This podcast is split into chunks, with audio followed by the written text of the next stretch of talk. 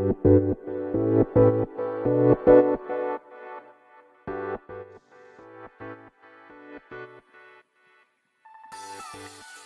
い、始まりました。本を読んでは独り言ラジオ。私、変な髪型をしたポンコツ薬剤師こと町田和俊でございます。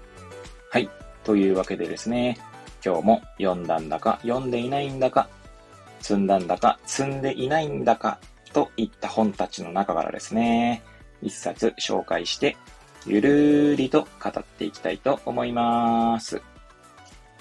はい。えー、まあ私がですね、毎日聞いている、 Voicy の荒木博行のブックカフェの、まあ荒木マスターのですね、まあ著書を、えー紹介する3日間、その最終日ですね。はい。えー今日紹介する本は、独学の地図ですね。はい。こちら、2023年4月6日発行となっております。えー東洋経済新報社ですかね。はい。はい。えー出たばかりですかね。一応今年出たばかりの本でございますけれども、はい。独学の地図。はい。ま私ですね、まあ、 Voicy の、そのね、ブックカフェを聞くようになってですね、もう3年近くなるんですけれども、まあ、そこでですね、まあ、一応コメントをしているので、まあ、コメント職人の部室というところにですね、まあ、ご招待いただいてですね、まあ、なんだろう、部室員として 部室員としてっていうか、まあ、あの、部室の先輩方と一緒にですね、こう収録させていただいたりするんですけど、はい。その中、その中でもですね、この独学の地図で語る、発売前に語るというコーナーもありましたね。はい。まあ一応本編、本編じゃないか。プレミアム配信でですね、一応私もその、語った、えー配信というか収録がですね、配信されておりますけれども、はい。ということで、この、まあ、その独学の地図、思い出深いですね。で、こちらの本は、その編集者の方との対談、その、生みの、それこそ 生みの苦しみみたいなとことか、こんな感じで考えてるよとかですね。あとはこう、うなんだろう、実際にこう本ができた時のマスターの印象だったりとかね、そんなのも語られてきていまして、まあ実際手に取ってですね、まあ読んで、まあいろいろこう考えさせられたりとか、まあしておりますけれども、まあなんせですね、荒木マスターは学びデザインというですね、まあご自身の会社をまあ経営されていると。まあ確かマスターしかいないのかなはい。まあ要は、まあそうですね、株式会社学びデザインですね。えー、と、あとは、こう、社外取締役とかですかね。えー、とか、アドバイザーとか、えー、スタートアップのアドバイザーとかですか？もされているんですけども、まあ、その、ご自身の会社、学びデザイン、ね、学びとついてますので、まさにそのマスターの学びへの思いが、まあ、詰まった一冊になっておりますし、えー、そうですね、後ほど紹介しますけども、あの、日々の2ミリの学び、あの、学びを削り出そうみたいなメッセージがあるんですけどね。えー、なんだろう。なん愛のある厳しさみたいなことがですね、確か先日、別の方のコメント、ブックカフェのコメントでもね、書いてありましたけれどもね。はい。その毎日ですね、まあ、些細なことから2ミリの学びをこう削り出せみたいなメッセージがあるんですけどね。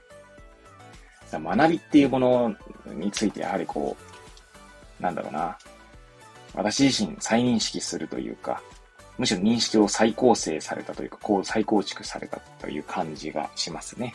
はい。そんな私にとっても思い出深い本を今日、まあ3日目の今日はね、紹介させていただきますけれども、まずですね、書籍紹介というところでいつもの通り、帯の文言と目次の文言を紹介させていただきたいと思います。まず表紙側の帯ですね。はい。えどんな人生の難問にも立ち向かえる僕らの知性の磨き方。はい。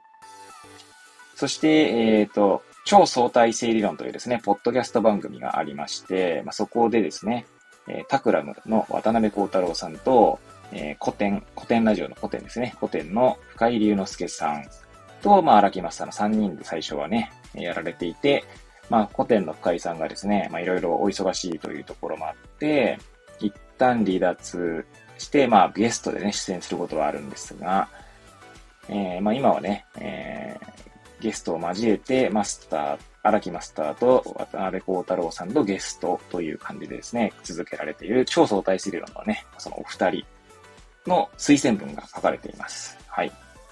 そちらも、紹介させていただきたいと思います。まず、深井さんの方ですね。古典代表取締役 CEO 深井龍之介さんですね。はい。学ぶという人生の楽園に、この本は読者を丁寧に導いてくれる。はい。こんな文言ですかね。そして、タクラムコンテクストデザイナー、渡辺幸太郎さんの推薦文ですね。それっぽい一般論に逃げずに、自分だけの学びをつかみ取る方法とあります。そして、えー、背表紙ですね。フラッカーはバーコードのついている方ですけれども、こちらにもそれぞれのもう、えー、推薦文が書かれていますので、えー、そちらはね、まあちょっと表紙のとね、重複する部分もあるんですけど、まあもう一回ね、読み上げたいと思います。まず、えー、タクラムコンテクストデザイナー、渡辺幸太郎さんの推薦文ですね。意図通りには学べないのだとヒロさんは言う。学びは目標を定める登山よりも気ままな散歩に近い。いや、長い散歩のつもりでいて気づくと頂を超えている。はい。とても素敵な、ね、紹介文ですよね。まあ、ヒロさんって呼んでるんですよね。渡辺幸太郎さんはね。はい。そのポッドキャスト番組の中でヒロさんと呼んでいるので、そして確かヒロさんをっていうかマスターは、孝太郎さんのこと、こうちゃんって呼んでますかね。はい。えー、そして、深井祐之介さんの、えー、紹介文ですね。全編にわたるヒロさんの学ぶことへの愛。ヒロさんが愛してやまない学ぶという人生の楽園に、この独学の地図は読者を丁寧に導いてくれるというね。まあ、あの、表紙の紹介文と被ってる部分もありますけれどもね。はい。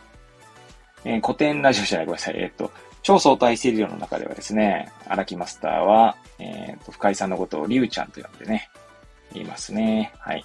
そんな仲のいいお三、三方の、えー、なんだろう、対談が聞けるね、超相対性理論もぜひね、もし今まで聞いたことない方がいらっしゃいましたらですね、えー、ポッドキャスト、まあ、 Spotify とかでもね、Spotify で私は聞いてますかね。はい。まあ、チェックしていただければと思います。はい。では、えー、目次ですね。目次の文言を紹介していきたいと思いますけれども、まずこちらの本はですね、最終ページ、えー、が236ページですね。で終わっておりますので、まあ、その236ページの本が全部でですね、8章ですか？はい。に分かれております。まあ一応序文とかも合わせる。まあ序文はまあでも17ページぐらいだからまあ、まあいいか。で、えー、っと、さらに大きく分けるとですね、3部ですね。で構成されております。まず、その3部というところ、大きいところですね。を、えー、の、まあなんだタイトルを紹介していきたいと思います。第1部、独学のための行為第2部、独学のための能力。第3部、独学のための土台。はい。では、まあ、それぞれね、まで、えー、紹介していきたいと思いますけれども、まず序文ですね。序文は、学ぶことは生きること。はい。いやー、いいですね。学ぶことは生きること。生きることは、まあ、生きることは、常々ですね、学んでいると言えるのかもしれませんね。何かしら。はい。言葉にできないけど自然、自然と学んでいると言えるのかもしれないですね。えそして序文が終わって第1部独学のための行為は、えー、全部で4章で構成されてますね。え第1章、疑問から学びを始める。第2章、差分に学びを見出す。第3章、他者を通じて学ぶ。第4章、独学のトライアングル。はい。そして第2部。えー、独語、第2部は第5章だけですね。第5章はですね、5つの独学筋。筋肉の筋ですね。はい。ちなみに独学筋だけ紹介させていただきましょう。ちなみに第2部はね、第5章だけなんですね。で構成されております。はい。えー、その独学筋は、えー、自己批判筋、えー、保留筋、えー、抽象化筋、具体化筋、表現筋ですね。一応こちらはあれですかね、その目次に書かれている、まあ、文言も紹介していきましょう。自己批判筋は自分の中に他者を飼え、飼うってことですね。ペットを飼うの飼うです。はい。で、保留筋。意味不明に向き合え。そして抽象化筋。一見似ていない似た者同士を探せ。そして具体化筋。繊細な違いにアンテナを立てよ、あ、立てろ。え表現筋。心動かされる表現を模倣せよ。はい。そんな5つの筋力が、まあ、独学、独学のための能力という第2部でですね、独学筋が紹介されております。そして第3部はですね、え、残り3章ですが、6、7、8ですね。えー、まず第6章。ラーニングパレットを作る下準備をする。第7章。ラーニングパレットを構造化する。第8章。学びたいことを探しに行こう。そして終わりに、え私たちは生涯学び続けることができるとありますね。はい。という、まあ、構成というか、目次になっておりますね。はい。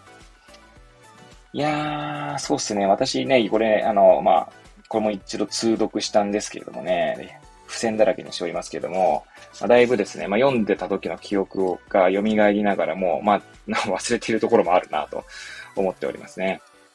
まあ、私はですね、あの、結構その、まあ、毎日ね、コメントし、毎日つかコメントしているんですけど、そのブックカフェにですね、ま、そこでもですね、書くコメントが結構ね、それっぽい一般論っぽくなっちゃってるなーっていうのがね、自分で自分自身をこう振り返ると思うわけですね。まあそういう意味だとね、あの、帯の文言を紹介したときに、渡辺幸太郎さんがですね、それっぽい一般論に逃げずに、みたいな。自分だけの学びをつかみ取る方法っていうふうに書かれてたと思うんですけど、まあそれについてもですね、うーんと、目次にどっかにあった気がしますね。それっぽい、ああ、そうですね。えー、第2章の差分に、差分ってね、差ですね。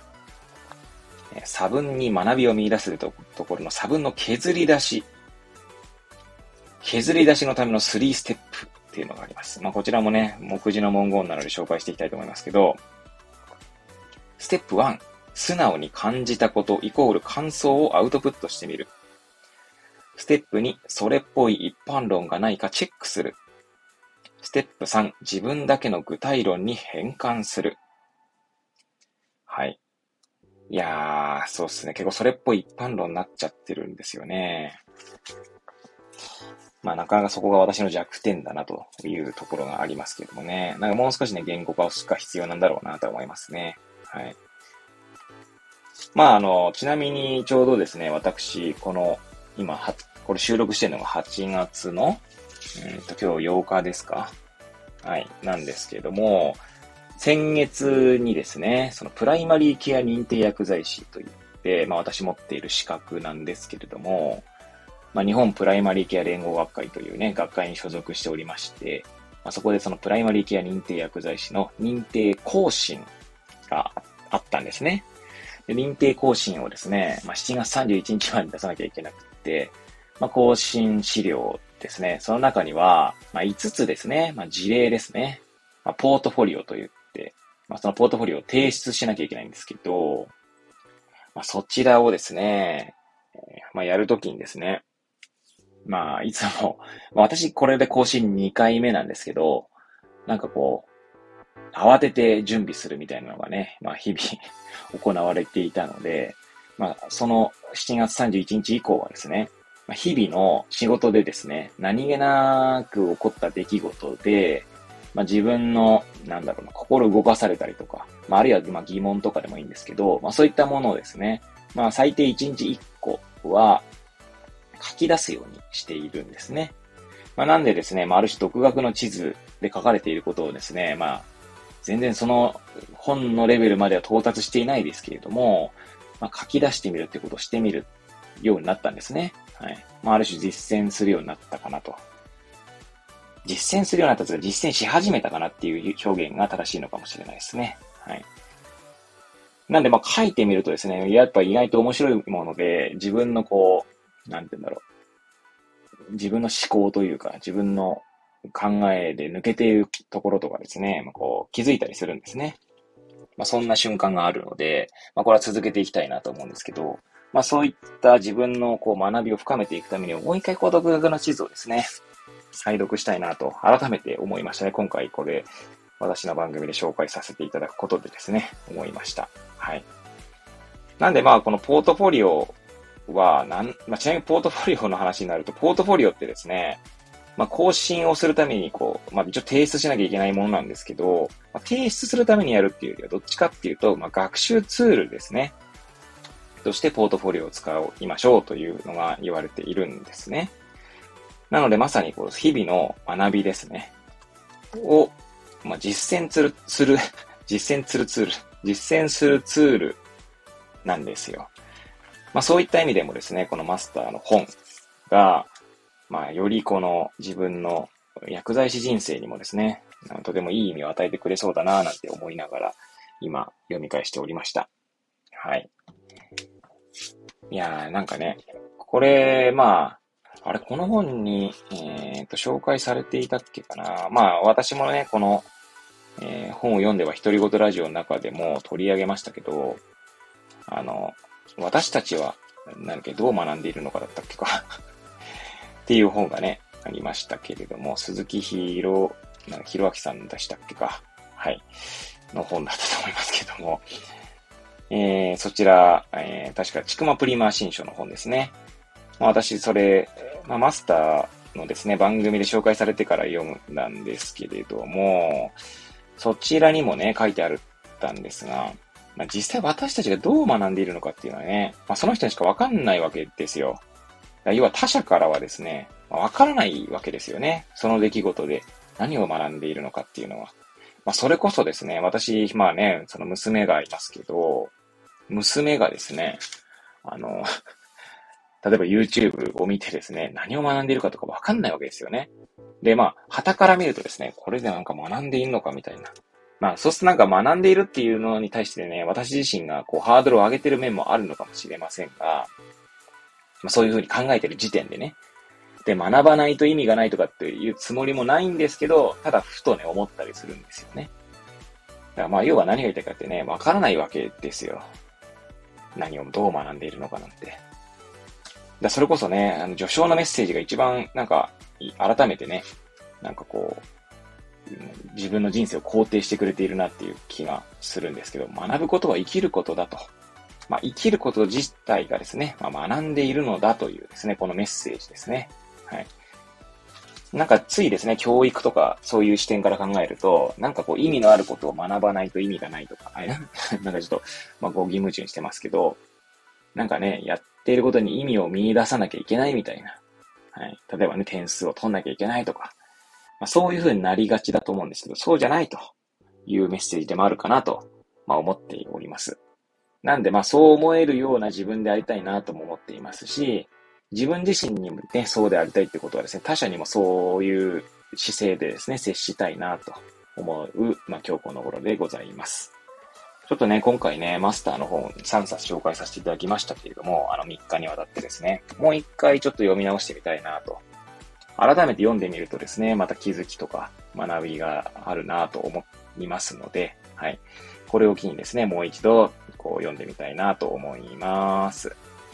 はい。というわけでですね、えー、荒木マスターの本を紹介する3日間の最終日は独学の地図を紹介させていただきました。えー、もしね、学びとか独学とかにですね、興味がある方はですね、手に取っていただければと思います。それではまた次回お会いいたしましょう。ごきげんよ